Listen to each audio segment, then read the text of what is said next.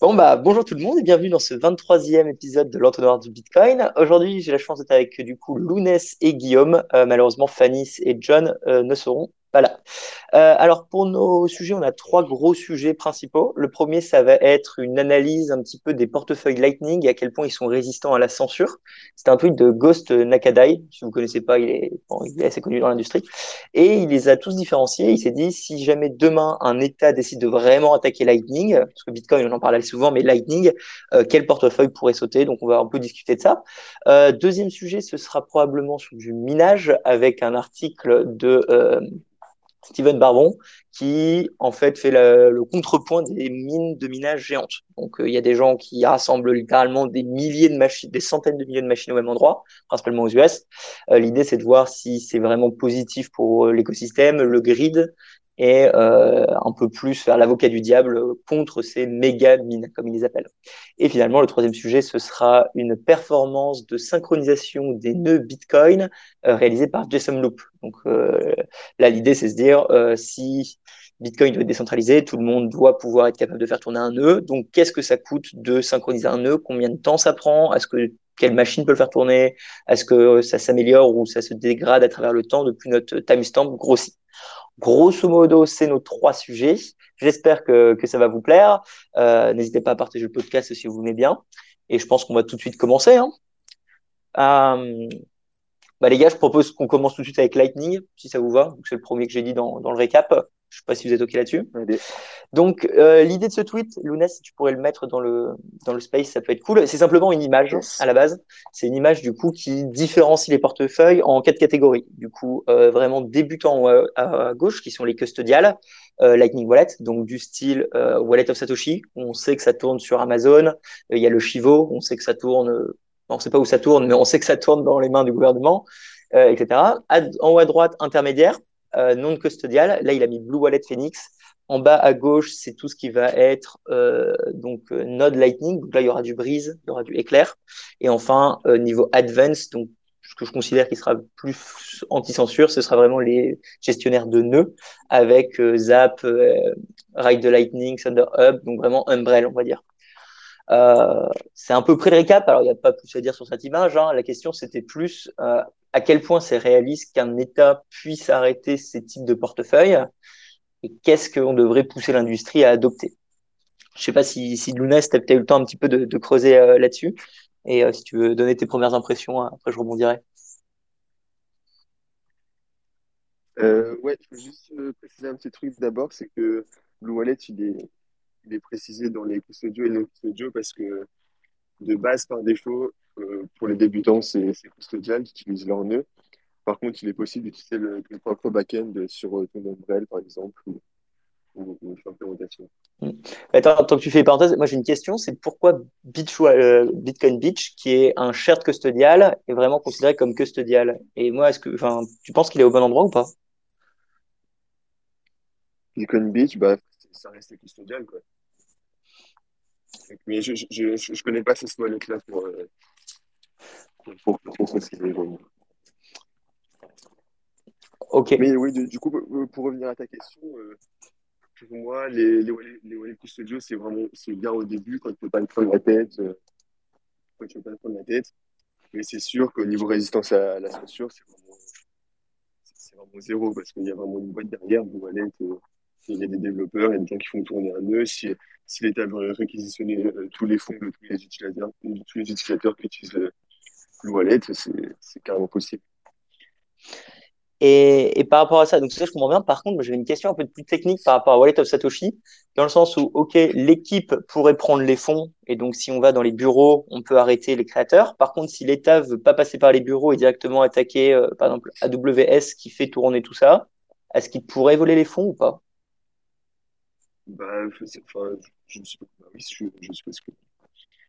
Parce que, enfin, je sais pas comment la, la de Satoshi fonctionne, mais euh, théoriquement, les clés privées, elles doivent, être sur le, serveur pour que tout tourne bien. Donc, euh, ça, doit tout être sur AWS et je pense que ce serait possible de réquisitionner les serveurs et, et voler les fonds. Je dis peut-être une bêtise, mais. Ouais. Voilà, c'est là où on aurait bien aimé avoir John. c'est lui qui avait creusé, euh, qui avait creusé le sujet. Et, et du coup, en fait, en regardant ce graphe, je me dis, Breeze, c'est un peu la solution parfaite pour un, débutant, parce que c'est vachement facile d'accès, et en même temps, c'est... Euh, Breeze Phoenix, Moi, moi, je pense plus, je pense plus pour Phoenix, euh, la solution d'A5, pour facilité d'utilisation, euh, fonctionnalité, etc. Je préfère largement euh, Phoenix. Et puis, c'est aussi eux qui sont...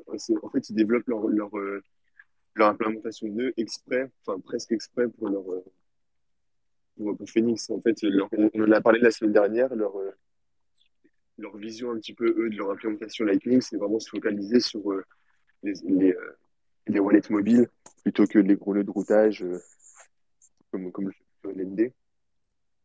Donc ils se focalisent, ils se focalisent vraiment sur, sur les wallets mobiles. Du coup, ils développent leur truc dans cet aspect-là et c'est ce qu'ils utilisent dans, dans Phoenix. Que Phoenix, c'est vraiment le, le, truc parfait du, du monde social. Comme je le rappelle, dans Phoenix, c'est l'application fait tourner, fait tourner le nœud et, et gère la liquidité. C'est et, et, comparé à Eclair, qui était leur première tentative de wallet, il y a vraiment une grosse différence? Bah En fait, je sais pas exactement comment, comment ça s'est déroulé, mais ils ont d'abord sorti Eclair et ça fonctionnait pas comme ils voulaient. Euh, c'était pas assez performant, ça. Et donc, du coup, ils ont décidé de, comme il y avait beaucoup trop de changements à faire à la base du code, et ils ont décidé de partir directement sur, euh, sur un nouveau wallet complètement différent, euh, Phoenix. Parce que j'ai jamais utilisé Eclair, mais il me semble que les deux sont assez différents. Parce que Eclair permet vachement plus de gérer ses liquidités, ses, ses, canaux, etc. soi-même. Alors que Phoenix le fait tout seul en arrière-plan. Donc du coup, Eclair est destiné à des gens qui se connaissent et veulent gérer eux-mêmes leur depuis leur téléphone. Alors que Phoenix, c'est plus, vraiment plus pour les gens qui veulent juste un wallet sur la euh, qui gèrent tout seul. Ok, ok. Et, euh, et, dernière question, tout ce qui est Ride the Lightning et Sender Hub, donc qui sont les applications dans Umbrel, là en gros, si tu veux être arrêté, comme Umbrel dirige rien et que c'est toi qui le self-host, il faut que ça, euh, qu'ils arrivent directement chez toi avec un mandat de perquisition. Et à partir de là, ils ont quand même besoin de ton mot de passe euh, ou ils peuvent simplement prendre ton Umbrel et avoir accès au fond euh, Théoriquement, dans l'état actuel des choses, ils peuvent prendre, ils peuvent prendre le Umbrel et, et avoir accès à l'ensemble des fonds. Parce que, euh, je le disais aussi la dernière fois, mais on, ne dirait peut-être pas avec toute l'attraction qu'Umbrel a eu, mais c'est quand même encore en bêta. Et dans la bêta, on fait des, fait des hypothèses sur, euh, sur certains points de sécurité, comme par exemple que le, le réseau local est sécurisé, qu'il n'y a pas d'attaque physique, etc. On fait ces, hypothèses-là pour euh, accélérer le développement, réussir à sortir plus de trucs, tout ça. Et euh, avant de sortir une première version officielle, quoi, la, la 1.0, et eh ben, tout ça, ça sera résolu. Il y aura le, chiffrage du disque dur, ce genre de pour, justement contrer, à, contrer l'attaque physique et l'attaque directe euh, du réseau local. Mais en l'état actuel des choses, oui, euh, c'est problématique si quelqu'un euh, pirate enfin a accès à votre, à votre réseau local chez vous, ou alors un accès directement. Ok, ok. Ok, cool. Euh, Guillaume, je sais pas si tu veux parler de ce sujet. Après, sinon, on peut direct aller sur le minage. Euh, ce sujet, euh, on est désolé, il est un petit peu creuse parce que bah, nos, nos, deux experts euh, qui sont Fanny et John ne sont pas vraiment là à cause de, de maladies et, et de contretemps. donc bon, ce sera pour une prochaine fois ce gros thème. Ouais, bah moi, j'ai deux questions pour, pour essayer de stimuler un peu la discussion. Vas-y. Et, et, je pense que la deuxième va arriver à la suite de votre réponse. Euh, mais du coup, la première, c'est euh, par rapport au tweet. Donc, le tweet disait euh, on va voir qui c'est qui pourrait survivre à des sanctions. J'imagine que ça fait référence à des sanctions de type ce qui est en train de se passer avec les États-Unis et la Russie. donc, la question, c'est est-ce que même pour des wallets non custodiales, comme Phoenix, etc., mais qui fournissent malgré tout un service non négligeable à l'ensemble de l'infrastructure Lightning, euh, qu'est-ce qui se passe si demain, euh, bon voilà, ils peuvent pas voler les fonds, mais ils peuvent juste euh, embêter ces entreprises-là au point où ça met suffisamment de problèmes sur le réseau Lightning pour l'empêcher de fonctionner. ça, c'est- je sais pas, ça reviendrait à embêter les, concepteurs de Thor pour, euh, pour le forcément. Après, je, je sais pas si, s'ils iraient jusqu'à là, mais euh, je pense pas que les qu'ils attaqueraient les, les, les Wallet Mongoose Studios. Enfin, Après, qu'est-ce ouais, qui se passe si, par exemple, euh, le, le gouvernement français décide de, de rush les bureaux de, de Phoenix, par exemple, de A5, euh, même s'ils peuvent pas voler les fonds, il y a sûrement moyen de faire euh, pas mal de dégâts, non? Ou alors vraiment pas du tout. euh, bah, euh, moi, je, Bah, elle est bien ta question. Euh, ju- ju- juste dans, dans, dans le cas de, Phoenix, euh, il faut savoir que, que, Phoenix utilise euh, le concept de, nœud trampoline. Donc, du coup, en fait, tous tous les nœuds des, des wallets Phoenix sont connectés à, leur, à leur gros nœud BA5, qui, qui lui gère la recherche de routes, etc., pour les paiements. Du coup, c'est sûr que si ils, se et que leur, nœud est plus opérable, ça va, poser- des problèmes pour, euh, pour les utilisateurs. Ils pourront, ils pourront, ils pourront plus, euh, ils plus transacter euh, parce qu'ils auraient, ils ont, ils seraient plus connectés au réseau via le euh, BA5. Après, ça veut pas dire perdre de fonds. Ça veut dire que si, si, si, le nœud est down, au bout d'un moment, tu peux fermer tous tes channels et puis tu récupères les, enfin, tu peux récupérer tes fonds on-chain. Mais ça veut dire que ça opère plus. Donc Ouais. ça serait suffisant pour euh, signifa- signifa- significativement disrupter le réseau euh, Lightning. Euh, disrupter le Ouais. réseau, non. Et Disrupter, disrupter le réseau, non, parce que, parce que euh, les wallets, enfin, les wallets Phoenix ne font pas du tout de routage. Mais euh, embêter les, embêter les gens qui c'est bon. Mais attends, du coup, moi j'ai une question. Euh, on avait vu dans un entonnoir, il y a des stats qui montrent qu'en gros, si tu retires les 10 plus gros euh, hubs, enfin donc euh, nœuds de routage, euh, ça quand même, ça va faire fail beaucoup plus de paiements, il y aura beaucoup plus de latence parce que un énormément des, des paiements vont vers les mêmes nœuds de routage. Si le gouvernement, on prend la thèse de Guillaume, il se décide d'attaquer à 5, il va fermer leur nœud de routage, qui est le plus gros du réseau. De la même Oui, façon, il y a une attaque un peu plus coordonnée, on pourrait couper quand même un certain nombre, voire un très gros pourcentage des nœuds les plus importants. À quel point ça, ça nous renverrait dans le temps et se dire finalement on a perdu énormément de bah, d'efficacité. un, un réseau, ça se reconstruit. Si, si, un, si, euh, si un jour il y a, plusieurs gros nœuds euh, qui tombent, euh, ch- chacun théoriquement récupère ses fonds du côté des, canaux. Ils peuvent très bien se réouvrir des canaux avec euh, d'autres nœuds, plus entre eux. Ce sera un problème que sur le court terme. Il y il y aura plus de gros de routage, enfin, plus ceux qui sont fermés du coup, mais euh, il y en a d'autres qui pourront se former, ou alors euh, du coup, euh, peut-être que ça permettra aux gens de se rendre compte que Lightning est un peu trop centralisé autour de gros de routage, et du coup, dans l'ouverture de leurs euh, nouveaux canaux, eh ben, ils feraient des choix un peu plus, un peu plus sains pour le réseau. Vas-y, y Random, tu veux prendre la parole? Ouais, voilà. Désolé. Ouais, moi, j'allais dire, euh, ce serait bête de leur part d'attaquer euh, des gros nœuds comme ça, justement, du réseau, puisque ça forcerait les gens à faire leurs propres nœuds, et c'est un peu comme si tu tapes dans la ruche et qu'après, t'as toutes les abeilles qui sortent, quoi. Ouais, c'est vrai, c'est ce que je disais, parce que du coup, si tu, si tu tapes dans des gros nœuds de routage, après les gens, ils vont, ils vont, ils vont s'en rendre compte, ils vont essayer de passer moins par des gros nœuds de routage, et du coup, au final, ça, ça leur retombera dessus, quoi. Bah, fera limite, ce serait demander d'avoir une attaque comme ça sur le réseau pour que les gens euh, se responsabilisent, quoi. Bah, Ouais, il faut aussi penser. tu veux, on s'arrange. faut aussi penser que l'État, du coup, c'est plus dur pour lui. Enfin, en gros, là, faut pas, il y a- moi, j'ai une notion que j'aime bien dans Bitcoin, c'est toujours la confiscabilité. À quel point c'est facile d'attaquer. Quand on va parler des, des méga fermes, et tout un d'arguments à faire face à, à quel point c'est facile d'envoyer l'armée dans une ferme de minage. Et ben là, avec des nœuds de routage, ils ont un intérêt à ce que A5, une société française, ait énormément de liquidités et soit très centrale, parce que plus tard, enfin, même s'il y a une logique ou pas, même si c'est s'envoyer une balle dans le pied, ils savent qu'ils peuvent aller à un endroit si jamais il n'y a plus A5 et qu'on se retrouve tous à avoir plein de canaux, c'est beaucoup plus chiant pour eux. Euh, donc moi, je, je vois mal pourquoi ils, se, ils attaqueraient A5. Tu vois. Juste s'ils réfléchissent deux minutes, ils se diraient on le laisse, au pire un jour on enverra l'armée et on prendra le contrôle plutôt qu'essayer de l'arrêter. Vas-y A- Guillaume.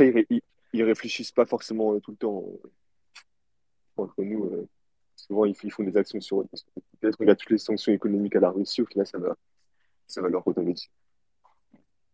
C'est un autre sujet, c'est un autre sujet ça. Guillaume, tu avais un truc à dire, sinon on bouge sur le, sujet sur les minages. Bah, du coup, là, on s'est juste un tout petit peu euh, éloigné du sujet en parlant des nodes, euh, alors que de base, c'était plus sur les applications. Et moi, c'était vraiment là-dessus ma, ma, première question, les applications, parce que finalement, aujourd'hui, euh, je pense que 90% de l'activité sur Lightning, elle se fait via des applications. Euh, et donc, c'était plus ça ma question. Et, et du coup, la, la deuxième question, qui est plus finalement une remarque, euh, et c'est toujours le même paradoxe euh, qu'il y, a dans, qu'il y a dans la crypto, qu'il y a dans le monde entier par rapport à, à l'open source, c'est que si la solution, c'est que les gens fassent tourner leurs propres nœuds, c'est qu'ils utilisent des solutions open source, euh, du coup, en contrepartie, bah, tous ces business, toutes ces entreprises-là euh, qui ont des applications, comment elles peuvent se rémunérer? Et donc, on revient toujours dans, un peu dans ce paradoxe où, euh, pour faire grossir l'adoption, il faut que des entreprises euh, créent des solutions qui sont simples à utiliser euh, et se rémunèrent en échange. Par contre, ça crée toujours des points de centralisation et donc c'est toujours un peu le même problème. Voilà, c'était juste pour faire une petite réflexion là-dessus. Ouais, ouais, en, effet, on arrive toujours un peu au même problème. Mais je pense que c'est pour ça que euh, Bitcoin est unique et que la décentralisation euh, ou la distribution, comme euh, le réseau Bitcoin, n'est pas facile et, n'arrivera probablement plus sur les altcoins. Changement de sujet, bah, minage. Ah, vas-y. Non, non, c'est, je, Ok, super. Euh, donc, euh, sujet numéro 2, parce qu'on essaie de garder quand même les spaces sous un temps un peu minimum. Euh, on va parler de l'éléphant, enfin l'éléphant dans la, pièce quand on parle des grids électriques et donc des mineurs. Donc, c'est un article que Lounès, que Lounès nous a mis, enfin, a mis en commentaire et il a été écrit par Steve Barbeau. Pour ceux qui ne connaissent pas, il crée de l'équipement de minage. Euh, pour faire simple, je pense que Guillaume euh, pourra en donner plus de conseils.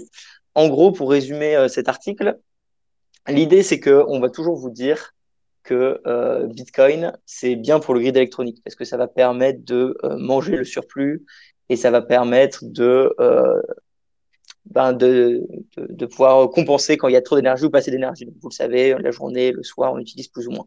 Et lui, il fait des remarques en disant que finalement, euh, ces méga grids qui sont en train de se développer aux, US, donc avec par exemple Riot Blockchain qui a une centre, un énorme euh, hub avec plus de 750 mégawatts. Grosso modo, pour vous donner une idée, c'est 120 000 machines. Euh, donc c'est immense. Et il dit que ces, ces hubs, ils sont pas forcément bien pour, pour quatre raisons.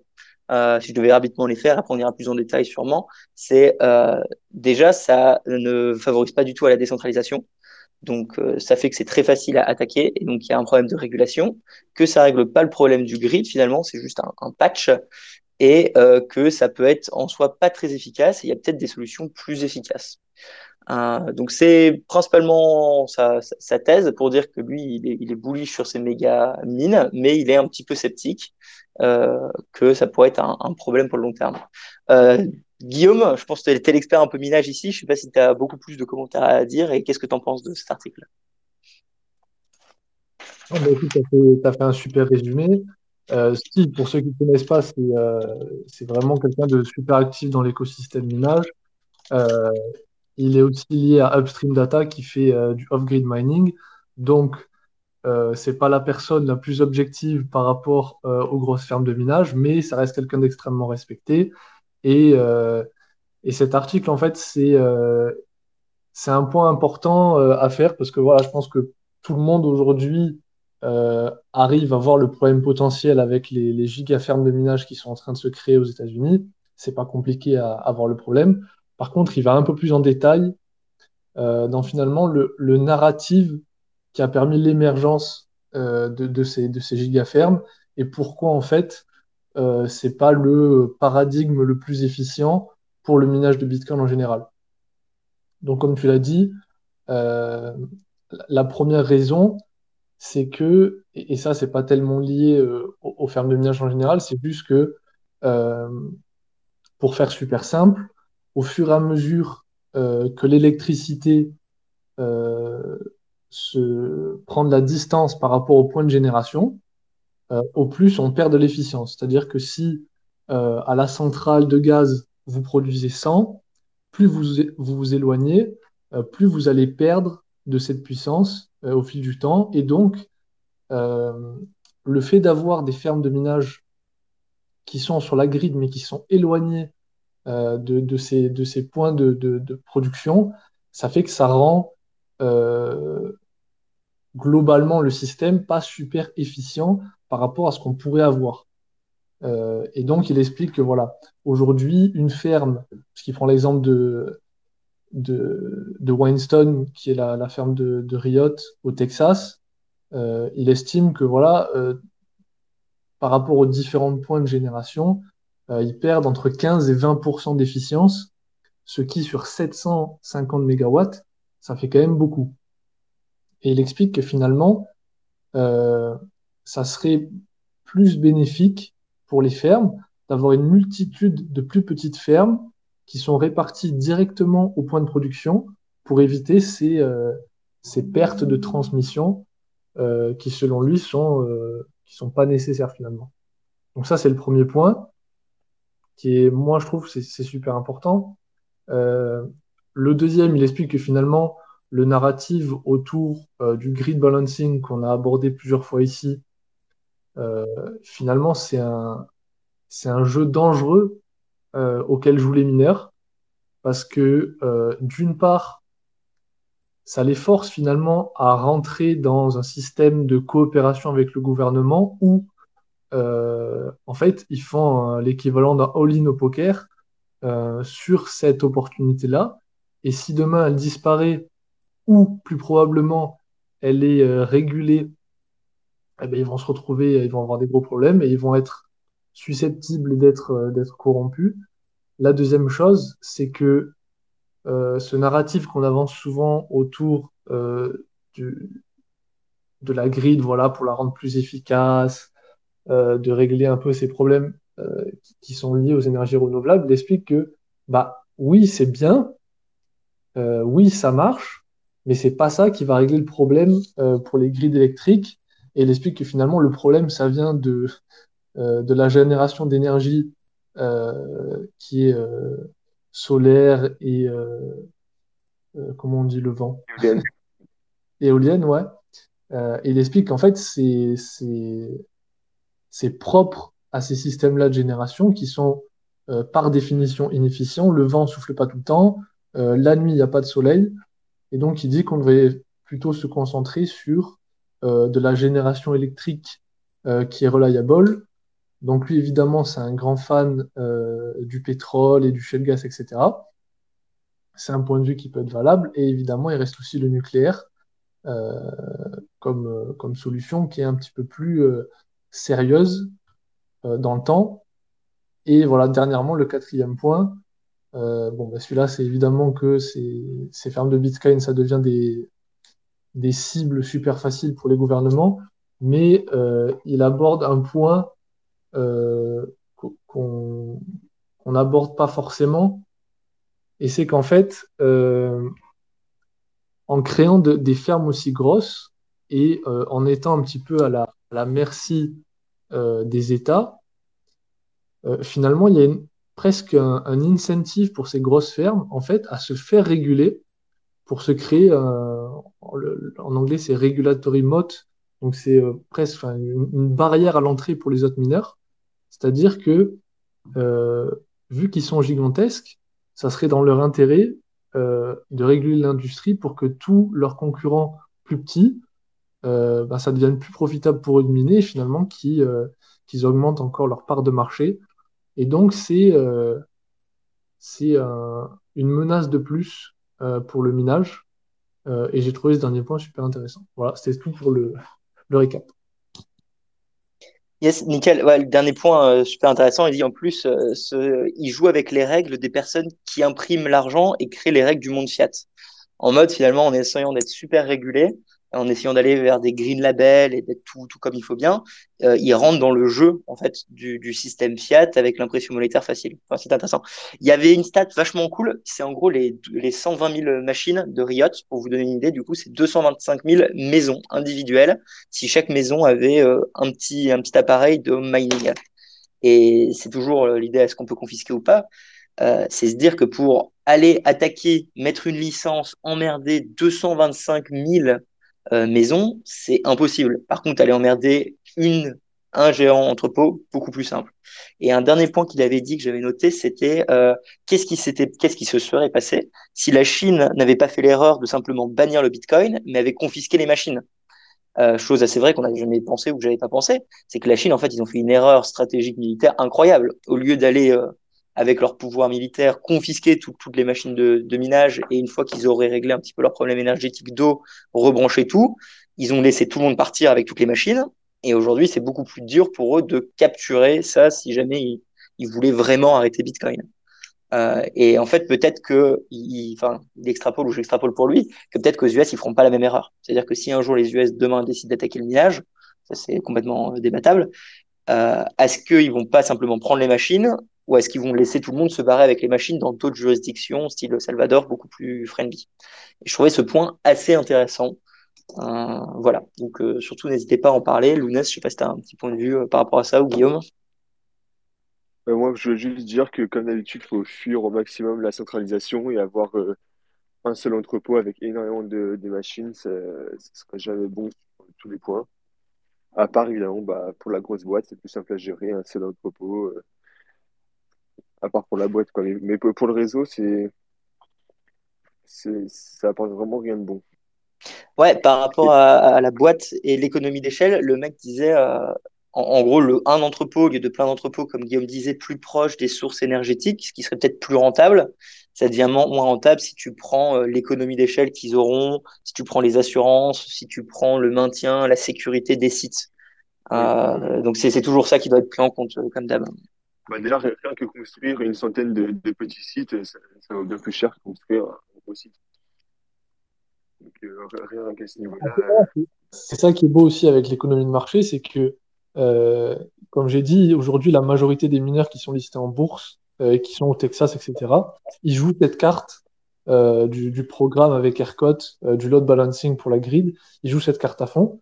Euh, mais du coup, ça veut dire que ça laisse le terrain libre à d'autres mineurs euh, de grossir. Alors même si ça sera pas aussi rapidement que, que certains de ces mineurs au Texas, ça laisse une opportunité euh, de, de faire autrement. Et aujourd'hui, il y a des mineurs euh, comme Mawson, comme euh, Cathedra Mining, par exemple, qui, eux, se sont spécialisés dans euh, des conteneurs modulables, donc qui sont super rapides à déployer, pas très chers à construire, et qu'on peut mettre directement au point de génération, et qui sont en train de scale de cette manière.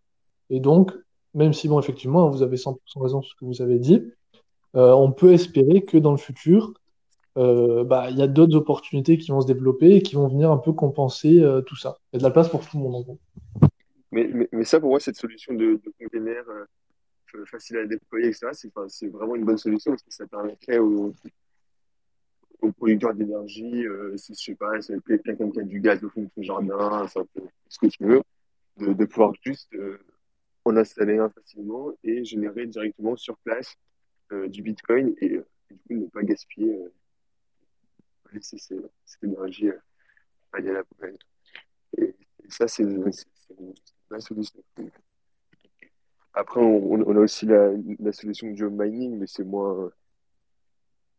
Enfin, Bah, ça- ça- ça- ça- pour, pour moi, le home mining, ça restera toujours insignifiant par rapport à, aux grosses boîtes. Tu ne veux pas concurrencer euh, des, boîtes qui peuvent mettre 300 000 machines dans un même, entre- même entrepôt avec du mining. Ouais, justement, le mec apporte un argument. Alors, j'ai pas très bien compris si l'argument il le disait par rapport à plein de sites ou au mining, mais on peut on peut le mettre sur le mining, c'est à dire si euh, le marchand d'éner- d'énergie offrait un service qui permettait d'avoir le prix réel de l'électricité en temps direct pour ceux qui ont des machines de minage, tu pourrais réussir finalement à se dire euh, quand il y a un surplus dans le grid, au lieu que ça soit une grosse ferme qui prenne tout, ils ont euh, une sorte de, logiciel de service grand public où tous les gens qui ont du home mining disent je reçois l'offre du nouveau prix instantanément, j'accepte ou j'accepte pas. Bon, évidemment, c'est l'algorithme dans la machine qui le décide. Et au moment où le prix s'actualise en direct, hop, la machine arrête. Donc en fait, c'est se dire, euh, de la même façon que s'il y a du surplus, ils disent à Riot, vas-y, prends-le. C'est créer l'outil qui permet de dire à tout le réseau en même temps, il y a du surplus, prenez-le si vous voulez. Et vraiment avoir un truc où c'est pas tu payes ton électricité un prix fixe, mais faire un vrai prix variable de l'électricité global pour tout le monde. avec peut-être un plafond pour ceux qui ont des contrats ou ceux qui veulent pas. Mais tu serais libre de dire, moi, je veux 100% du variable, quitte à payer des fois littéralement un quand il y a trop de surplus, et par contre, des fois, couper mes machines parce que je sais que j'ai pas envie de payer 100 parce que j'ai pas de, de, contrat fixe. Et en fait, cet outil semblerait, il n'existe pas, ou moi, je n'en ai jamais entendu parler, moi, de ma vie, enfin, ou en pratique. Mais si tu as ça, du home mining pour chauffer ta maison, ou même pour faire autre chose, ça devient complètement logique. Je sais pas, Guillaume, c'était ça ou j'avais mal compris du tout? Non, non, tu as parfaitement expliqué et euh, tu as bien fait parce que j'avais oublié de le mentionner. C'est vraiment une idée super intéressante. Après, en pratique, euh, ça a l'air un peu complexe. Mais bon, dans, dans 10, 20 ans, 30 ans, euh, pourquoi pas? Pourquoi pas? C'est une idée viable. Après, moi, je vois qu'un seul problème potentiel. Euh, c'est que contractuellement, actuellement, les mineurs qui travaillent avec ERCOT, ils sont obligés de shutdown quand ERCOT leur demande. Euh, si demain tu mets ça en place pour des mineurs à la maison, euh, il y a deux solutions. Soit tu, tu fais un contrat où tu estimes que les gens vont agir euh, de manière éthique et ils vont shutdown quand on leur demande. Sauf qu'on sait tous les deux que ça risque d'être compliqué. Donc la deuxième solution, c'est de que ça soit géré directement par le software en question. Et donc ça, ça fait naître un problème assez compliqué où une entité quasi gouvernementale aurait la possibilité de shutdown ta machine et des centaines de milliers de machines. Donc voilà, on, on spécule sur le futur, mais c'est juste un problème potentiel. Mais sinon, l'idée est giga, giga intéressante. Euh, je pensais ça pourrait aussi dox les gens qui font du mining anonyme. Euh, dans l'idée, si on pourrait, enfin, tu fais du minage anonyme euh, ou pas anonyme, mais peu importe, bref, tu le dis pas. Si jamais tu as un contrat spécifique qui donne ça, tu es un peu niqué.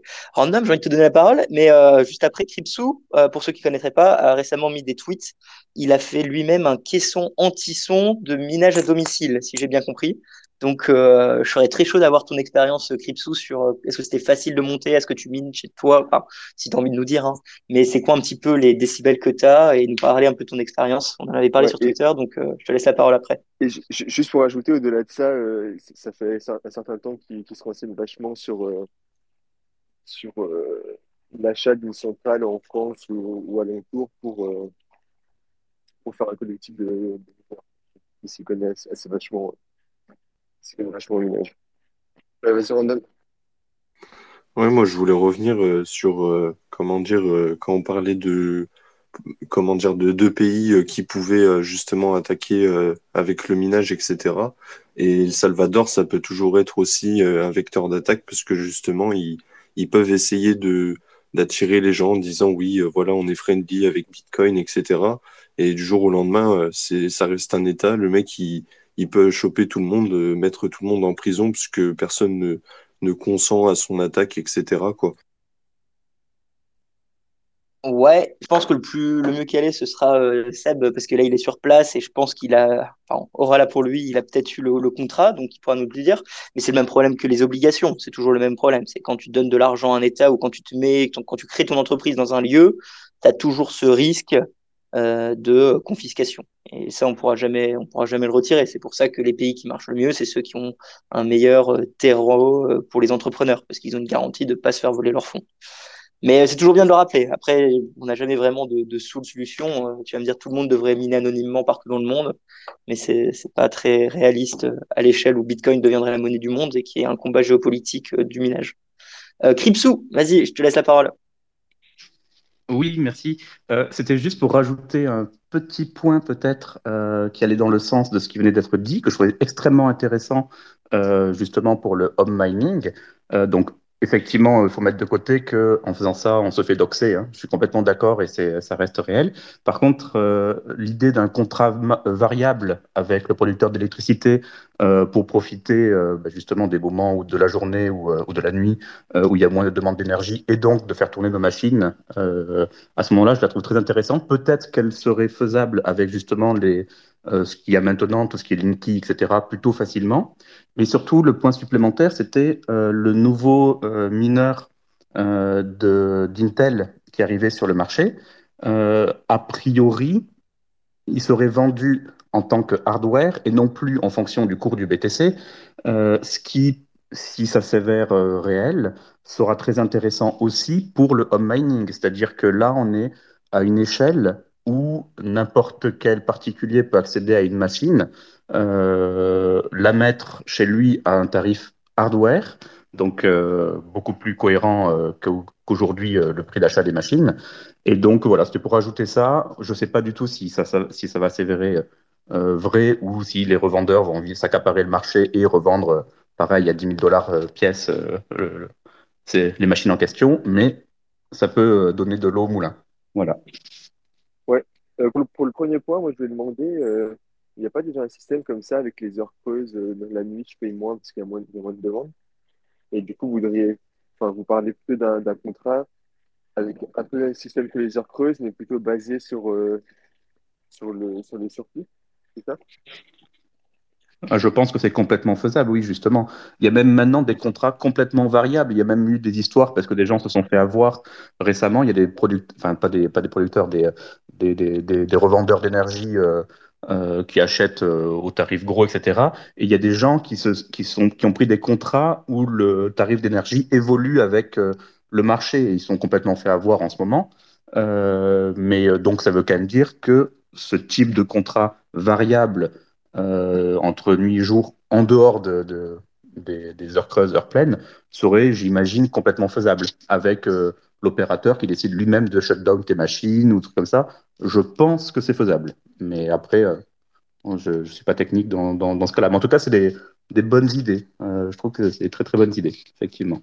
Et moi, euh, personnellement, je suis un gros promoteur du home mining et je pense que c'est une très très bonne solution pour la décentralisation du réseau et du mining. Les, grandes fermes que l'on voit, tous les dangers que vous avez évoqués sont, sont réels. aussi bien l'incentive à se euh, on, l'a vu, hein, ils ont commencé à faire un concile euh, pour euh, parler entre eux. au début, ça a failli ça aurait presque pu mal tourner. Aujourd'hui, il pourrait se faire shutdown par les gouvernements assez facilement. Donc, ça reste, on va dire, c'est pas un gros danger pour Bitcoin parce que si toutes les machines sont shutdown, d'autres, enfin, le, le, hash rate va se, va se, se, recalculer et ce sera pas un problème. Mais ça reste quand même euh, quelque chose qu'il vaut mieux éviter, dans tous les cas. Ouais, ouais, on est, complètement d'accord là-dessus. Et par contre, au niveau du, du prix du, du miner Intel, euh, j'ai un doute sur le prix qui soit fixé euh, et pas, évolutif en fonction du marché. Si tout le monde se jette dessus, ça bougera comme, comme, avec les cartes graphiques. Et Guillaume bon, En fait, c'est c'est juste un, problème avec les journalistes qui ont report ça. Euh, parce qu'en fait, aujourd'hui, il y a quasiment zéro info sur la machine Intel et toutes les infos qu'on a, euh, ça sort d'une présentation de Grid. Donc, il y a un mineur qui qui est pas encore listé, mais qui va être listé en bourse euh, prochainement. Et donc, en fait, ce, morceau de slide, il dit que Grid, eux, ils ont secure pendant les quatre prochaines années 25% du supply que Intel va produire au prix manufactureur. Ça veut pas dire que ça sera disponible pour tout le monde, et euh, en fait, quand les gens disent que ce sera 50% moins cher parce que euh, un S19 ça vaut 10K et euh, la machine d'Intel vaudrait quasiment deux fois moins, la réalité c'est qu'aujourd'hui, quand tu un Riot ou un Marathon qui achète un S19, vu qu'ils en achètent par, en bulk en fait, et qu'ils font des ordres gigantesques, les machines ils les achètent pas à 10K, ils les achètent à quasiment à 3K. Donc en fait, ça reviendra exactement au même pour les mineurs. Et c'est bah, c'est euh, enfin, pas la réalité, quoi. C'est-à-dire, le prix restera le même, euh, c'est le marché qui décide. Alors, ouais, je, je, veux juste te dire, euh, encore une fois, c'est vraiment le, mec tout seul qui veut acheter sa machine, il va vraiment payer plus cher, alors que les, grosses entreprises qui ont les moyens, qui achètent, qui c'est par dizaines de milliers, ils ont des, ils bons prix et, du coup, ils peuvent, ils peuvent se le permettre. Alors, juste, euh, effectivement, ça vient juste d'une slide. Par contre, la slide, elle dit pas exactement, enfin, en tout cas, moi, Guillaume, j'ai pas lu exactement la même chose que toi. La slide, elle dit euh, que euh, le, prix de vente de la machine, alors la deuxième, pas la première, la première, c'était un bêta test, hein, mais de la première, on va dire, créée et vendue à, grande échelle, le prix de vente sera le prix, enfin, au prix d'un hardware. Ça veut dire qu'ils vont prendre leur 30% sur euh, ce qu'ils ont fait, ou leur 40% ou leur 50% euh, sur les, coûts de fabrication, euh, leur marge, mais en tout cas, ce ne serait pas indexé au prix du Bitcoin. Et c'est bien indiqué clairement, vendu, non indexé au prix du Bitcoin. Et ça, ça change beaucoup de choses quand même. Euh, après, je suis d'accord avec toi, c'est un marché. Ça veut dire que s'il y a des revendeurs qui sont capables d'acheter des grandes quantités euh, et de, on va dire, cannibaliser le marché, après, ils pourront euh, ben, revendre de nouveau au prix du Bitcoin, etc. Mais dans l'absolu, pour Intel, en tout cas, eux, ils le vendront comme une machine avec une marge et pas au prix du Bitcoin, contrairement à Bitmain, contrairement à tous les autres actuellement. Bah écoute, de toute façon, euh, pour l'instant, on ne sait pas, donc euh, ça sert à rien de spéculer plus loin. Oui, c'est Moi, je vrai. pense que, voilà, dans, dans tous les cas, euh, enfin, je vois pas un monde en fait où c'est pas le marché qui décide les prix. Après, euh, voilà, je, je pense vraiment que ça a quelque chose à faire avec euh, des deals qui ont été faits avec les, les grosses fermes de minage. Euh, et je pense que pour retail, ça sera toujours pareil. Après, si c'est effectivement euh, ce que tu es en train de dire, euh, bah, ça serait très bien, mais euh, en fait, j'ai du mal à voir comment c'est économiquement viable. Mais bon, pourquoi pas, on verra. Bah, économiquement viable, il y a encore quelques temps, une machine, c'était son prix, c'était son prix, hein, 2000 euros, euh, et, et encore même moins de certaines. C'est le prix où on l'a payé neuve. Donc quand ils la vendent la même maintenant, euh, 4000, 6000, 8000, etc., euh, c'est bien que c'est pas le prix de la machine, c'est pas leur prix de fabrication plus marge. La marge à 2000 euros, ils l'avons déjà. Ap- ap- Après, il y a aussi toutes les histoires de, de shortage de microcomposants, etc. dans l'histoire avec le Covid, tout ça, de, de supply chain.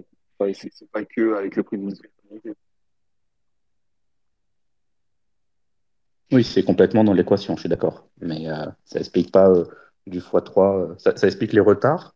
Ça explique que quand on commande une machine, elle met, elle met six mois à arriver au lieu de, au lieu de deux mois. Mais, mais ça explique pas le coût à lui seul. C'est vraiment parce que c'est indexé au prix du Bitcoin depuis toujours. Hein. C'est pas nouveau non plus. Hein. Mais à voir. quand on dit indexé, c'est pas, enfin, pour les gens qui nous écoutent, c'est indexé parce que, enfin, c'est c'est le marché, quoi. C'est parce que quand le prix du Bitcoin monte, il y a plus de gens qui veulent acheter des ASIC et donc le prix monte. C'est pas, euh, c'est pas euh, contractuel. Qu'on soit bien clair là-dessus. et Voilà, c'est pas, c'est pas automatique. Alors, euh, c'est, c'est, euh, oui, c'est un marché. Euh, après, euh, c'est un marché dans tous les cas qui est en- à flux tendu. Euh, mais il y a quand même un, quelque chose qui est à peu près constant depuis euh, presque toujours, sauf celle qu'on achetait directement euh, au, constructeur. C'est le seul cas où c'était pas le, où c'était, on pouvait sortir de, cette équation-là. Mais sinon, globalement, les machines chez les revendeurs euh, ont toujours été vendues à peu près un an de ROI estimé au moment de l'achat. Ça veut dire que ta machine, tu regardes si elle fait 0,2 Bitcoin par an au moment de l'achat, sans aucune projection euh, d'augmentation de hash rate, etc. Mais au moment de l'achat, elle est prévue pour faire euh, 0,2 Bitcoin par an. Bah, tu regardes le prix euh, de 0,2 Bitcoin et elle va être vendue autour de ce prix-là. Alors, c'est euh, pas un an, c'est peut-être 10 mois pour certains, jusqu'à 12 mois ou même 18 mois en, cas de, flux très tendu, mais c'est à peu près cette idée-là. Sauf les, les machines qui étaient vendues directement par les, euh, euh, par les fabricants. Là, sur leur site, on pouvait, on pouvait des fois euh, en prendre quelques petites quantités euh, euh, moins chères. Donc, euh, tu dis que c'est un marché, c'est parce que c'est un marché à flux tendu qui se permettait ce genre de choses. Ok, c'est super intéressant. En tout cas, pour les viewers, sachez que bah, aujourd'hui, donc c'est très cher, euh, mais que de la même façon, euh, quand on était au fond du bear market en 2018, euh, c'était pas très cher. Euh, je vous dis pas d'acheter ou pas acheter, je dis juste que c'est c'est un marché qui bouge beaucoup et c'est aussi volatile que Bitcoin, euh, les, les machines ASIC. Euh, si quelqu'un a une dernière remarque, allez-y. Sinon, euh, beaucoup, merci beaucoup, Kritsu, euh, pour ton, tes, tes retours et ton expérience. Et je vous propose d'aller sur le sujet 3, euh, si c'est OK pour, pour vous tous. Euh, par contre, c'est CryptoSou. C'est pas CryptoSou. Respect. Désolé, ouais, mais enfin, vous, vous connaissez ma, ma force de dire les noms euh, faux, tout simplement, de changer les noms de tout le monde. Bref, allez. Euh, sujet euh, numéro 3, on va parler de nœuds et de synchronisation des nœuds avec un article donc de Jason Loop qui ne, enfin, qui est, bon, allez, pour ceux qui ne connaîtraient pas encore Jason Loop, c'est le CTO de Casa. C'est un cypherpunk qui est très présent sur l'industrie. Il fait beaucoup de crash tests ou de tests, aussi bien sur tester des clés métalliques, des synchronisations de blockchain. Euh, bref, c'est un, un mec qui pèse dans le game. Et il nous a fait un article où il a, en fait, il a fait un test. Il s'est amusé à resynchroniser toutes les anciennes versions de Bitcoin euh, aujourd'hui. Et en fait, il se posait la question est-ce que euh, aujourd'hui, c'est plus long ou moins long, plus efficace ou moins efficace de resynchroniser toute notre time, timestamp? Euh, vu qu'en gros, pour, pour, tous ceux qui seraient un peu moins techniques, notre blockchain grossit constamment. Euh, simplement parce qu'il bah, y a plus de blocs toutes les 10 minutes avec plus de transactions. Donc forcément, on pourrait s'attendre à ce que ça prenne plus de temps à synchroniser, euh, un petit peu comme on pourrait dire, voilà, enfin ça, ça grossit, donc c'est plus long.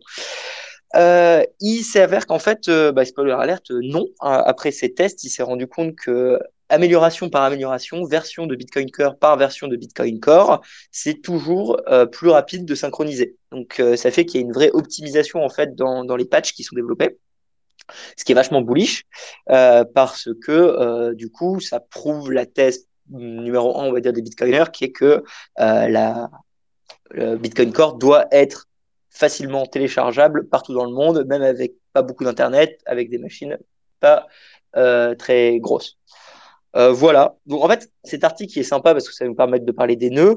Après, en lui-même, euh, il n'y avait pas énormément à, dire. On peut, noter que l'adoption de Segwit, c'est quasiment maintenant 80% des transactions. Petite stat un peu, un peu sympa. Et pareil, euh, toutes les transactions avec plus de 50 inputs depuis la sortie de Segwit sont majoritairement faites avec Segwit. Donc les, les transactions legacy avec plus de 50 inputs sont en constante baisse. Euh, voilà. Alors, euh, je sais pas, euh, tu l'as un petit peu, tu as aussi pas mal regardé l'article, si tu as un truc à rajouter ou à dire. Et sinon, une petite discussion sur les nœuds euh, que je vous invite à, faire, si ça vous va. Ouais, Jameson, c'est un peu son truc. Il fait souvent, au moins une fois par an, des tests de synchronisation. Il regarde le temps que ça passe, fonction des, des nouveaux blocs, etc. Et ouais, là, du coup, il s'est décidé à essayer de faire un comparatif de toutes les versions. Donc, du coup, pendant un mois, il a avec chaque version, euh, avec 15 versions de Bitcoin Core, depuis la, la 8.6. Et bon, il a, il a tout resynchronisé. Et du coup, bah, on, voit bien l'évolution. Euh, c'est vraiment, de, vraiment flagrant, c'est de plus en plus rapide. Je vous ai mis le, mis le petit graphe euh, dans, les, euh, dans les tweets. Et ouais, tu disais, c'est bah, vachement. Je ne pas je n'irai pas jusqu'à dire que c'est que c'est critique parce qu'en vrai ça c'est juste euh, c'est pas forcément la, la simplicité la simplicité des vérifications mais c'est c'est surtout le temps. Donc en vrai euh, quand tu as du temps tu peux toujours euh, synchroniser la chaîne. Après euh, je sais pas ce que vous en pensez mais mais oui euh, il y a eu plein d'améliorations au niveau de la validation des, des, blocs qui ont été faits. Donc on peut faire plus vite qu'en on va pas dire plus que ça c'était pour savoir si euh, la plupart des améliorations, justement, bah, qui ont été portées sur, euh, comment dire, euh, télécharger la, chaîne un peu plus vite, c'est du protocole réseau ou c'est vraiment de la gestion sur, comment dire, le, le disque dur, la manière dont on va faire le, la blockchain, enfin, la manière dont on va l'enregistrer, quoi. Ouais, aussi, c'est surtout ça, il me semble. C'est au, au, niveau du code, des outils de code. de validation de signature, etc., qui ont été. Euh... Ouais, c'est surtout ça, quoi. Qui ont été rajoutés au fur et à mesure.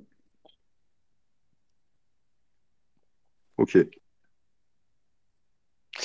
Euh, ouais, bon, bah, voilà. On, euh, on, avoue que ce sujet, bon, euh, c'est parce que les stats c'était intéressant et c'est important de comprendre que bah, Bitcoin euh, bouge dans la bonne direction. Euh, ce serait emmerdant si c'était vraiment plus compliqué, ce qui était d'ailleurs l'assumption de base de Jameson. Donc en fait, lui en 2019, il a mis un tweet en disant qu'il pensait pas que Bitcoin pourrait être optimisé davantage, euh, enfin du moins la synchronisation elle pouvait être optimisée davantage, et donc il était très bearish. Et finalement, aujourd'hui, il revient trois ans après en disant euh, j'ai eu tort et je ne vois aucune raison pour qu'on ne continuerait pas à s'améliorer constamment. Et pour ceux qui sont techniques, les améliorations, ça a été euh, une amélioration sur la courbe. Alors le ECDSA, je sais plus c'est quoi exactement. Et le deuxième truc, c'était le GLV endamorphisme. Bref, euh, des termes que, que, que j'ai oublié, ça voulait dire quoi, mais si ça peut vous aider à votre compréhension, tant mieux. Vas-y Guillaume. Ouais. Non, bon, en fait, juste pour aller un tout petit peu plus loin sur ce sujet, pour élargir un tout petit peu, euh, pour les gens qui nous écoutent et qui sont pas forcément euh, à fond dans le terrier du lapin, ça montre juste en fait l'importance d'avoir une taille de bloc limitée et parce que c'est le problème aujourd'hui qu'ont euh, la plupart des blockchains qui sont en concurrence avec Bitcoin, c'est que même nous aujourd'hui, euh, comme l'a dit euh, Roxy, la taille de la blockchain elle augmente constamment et donc ça nécessite avec le temps de plus en plus de ressources computationnelles pour faire tourner notre Bitcoin, ce qui la rend potentiellement de moins en moins accessible. Et donc si c'est moins accessible, par définition, ça réduit la décentralisation du réseau Bitcoin. Euh, et donc, ça montre bien l'importance euh, d'avoir une taille de bloc limitée pour euh, limiter la taille et finalement la, la charge qu'on impose aux gens qui font tourner le réseau Bitcoin. et donc, c'est vachement important de se faire cette réflexion quand vous voyez d'autres projets. Eh ben, le plus connu, évidemment, c'est Bitcoin Cash, qui a augmenté la taille des blocs et pour qui aujourd'hui faire tourner une node, c'est c'est ridicule, mais surtout, vous avez d'autres blockchains comme Solana, par exemple, euh, qui là nécessitent carrément euh, des, des serveurs euh, qui coûtent 10 000 dollars. Et on dit pas ça parce qu'on est critique de Bitcoin, c'est une réalité aujourd'hui. il faut vraiment un serveur qui coûte 10 000 dollars et énormément de coûts de maintenance par an pour faire tourner la blockchain Solana.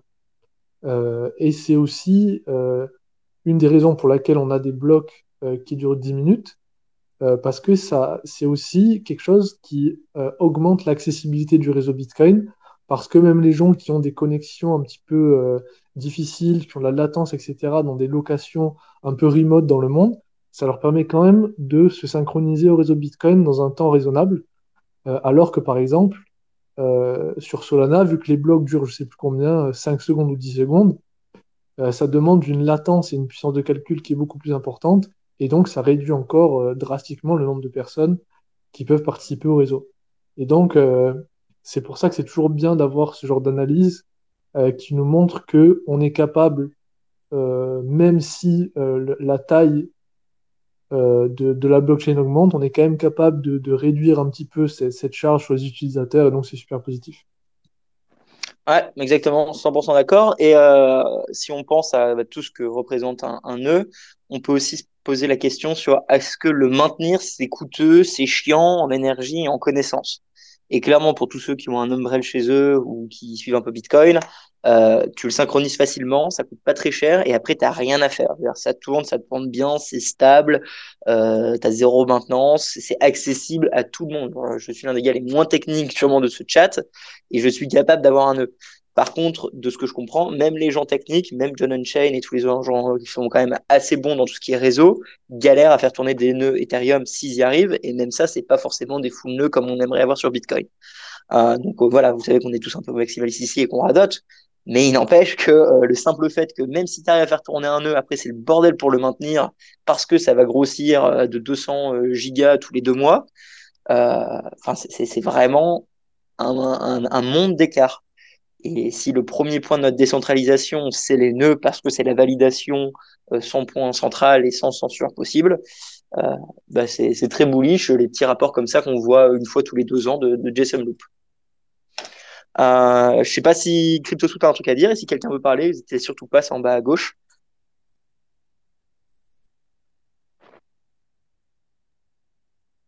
Faites gaffe, si personne parle, je vais faire un instant pub. Hein. Vous me connaissez. J'hésite pas à balancer des, likes, partages, aller sur le site e-commerce, merci au Patreon. Ne me laissez pas l'occasion de le faire.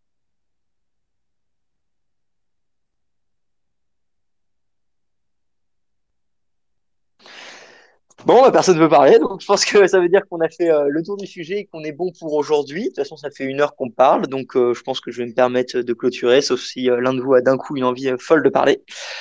Du coup, Vas-y. J'aimerais qu'au prochain Space, il y ait le retour des cinq fantastiques. Voilà, parce qu'aujourd'hui, il y a deux absents. La semaine dernière, c'était moi. il y a Fanis là. C'était moi aussi.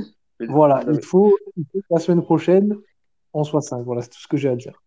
Il y a- il y a- Là, j'ai un truc aussi pour Ouais. vous. Euh, j'ai fait un groupe euh, francophone euh, sur euh, Session. C'est une appli euh, qui est résistant à la censure et anonyme pour envoyer des messages. Du coup, euh, vous pouvez euh, m'envoyer un, un message sur Session et je vous inviterai, euh, enfin, je vous ajouterai automatiquement au groupe. Il n'y a pas de souci. Ok, nickel. Super. Ok, nickel. Et euh, ouais, non, bah John, John est malheureusement malade. Et euh, Fanny, je pense qu'il est en train de faire du, de la maintenance sur son le, ce nœud Solana euh, Maintenant, dernières maintenant, nouvelles. regarde, il, il écoute, il y, a, il y a le compte Twitter de Solana France. C'est son deuxième compte, il, il me semble. Ah ouais, Il, ok. il avait juste, il avait juste envie de parler. Bon, bah tant pis. Allez les amis, je vais couper ici. Euh, merci beaucoup à vous d'avoir suivi ce 23e épisode. Euh, merci beaucoup à Guillaume, Cryptosou, Random comme et euh, Lounès. Vous pourrez retrouver, euh, bah, vous l'avez déjà écouté, mais sinon c'est sur tous les réseaux, tous les podcasts. Merci de liker, partager. Merci au Patreon. Si vous voulez passer par le e-commerce pour acheter des trucs cool, style des blocs mythes, style les nœuds de, de Silex, des trucs comme ça, bah, n'hésitez pas. Moi je gagne des sats et ça permet de faire vivre le projet. Vous perdez des sats et moi j'en gagne, ça m'arrange. Et sinon, je vous fais plein de bisous. Allez, à la semaine prochaine et euh, merci d'être là. Salut. Et allez l'OM. Allez le LOSC. Merci d'avoir écouté la vidéo. Pour nous suivre sur les réseaux, c'est Découvre Bitcoin. Un grand merci aux Patreon, aux personnes qui font des donations ou qui nous soutiennent via le e-commerce pour qu'on puisse continuer à fournir des formations, tutoriels et interviews gratuites en trois langues. Pour plus d'informations sur Bitcoin ou pour n'importe quelle autre question, rendez-vous directement sur www.découvrebitcoin.com. On se retrouve pour la prochaine vidéo. À bientôt les amis.